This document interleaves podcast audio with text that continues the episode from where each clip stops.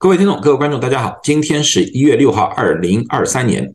这几天很多人问我，奥司他韦是不是可以治疗新冠？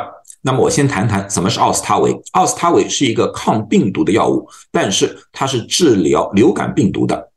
至今为止，全世界我们还没有发现一种抗病毒药物可以同时治疗很多种不同的病毒。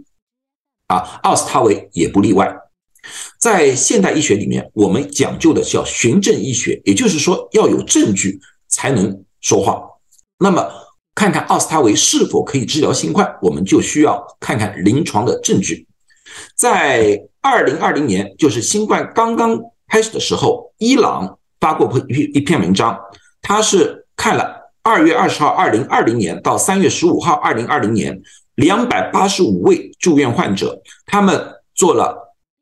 对比测试，他然后发现服用阿司他韦的可缩短住院时间、提早康复和住院，并降低死亡率。这个报告出来之后，引起了很大的轰动。可是好景不长，几个月之后，同样也是伊朗另外一个医疗机构也发布了一篇文章。这篇文章他们总结了。二月二十四号，二零二零年到四月十三号，二零二零年，五百四十四位新冠患者，他们完得出了完全相反的结论。他们发现奥司他韦对于新冠完全无效。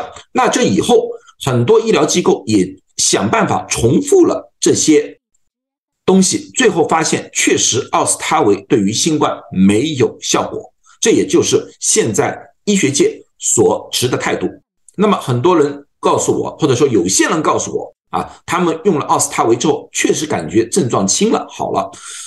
大家知道，除了一些年纪大的人或者免疫能力低下的人，很多人他们的新冠症状会自己会好啊。所以说我无法确定用了奥司他韦之后，你是你的心理作用感觉舒服了，还是这个药物的作用，还是你自己慢慢在好的一个过程。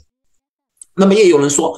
奥司他韦反正已经用了很长时间了，我反正就用用吧，啊，反正对自己没害。记住，这是一个处方药来了，既然是处方药，它必然是有危害性，要不然的话，它就会随便放在外面让你们随便购买了啊。所以说，这个药物也是对肾脏有所伤害的，所以也必须在医生的指导之下服用药物。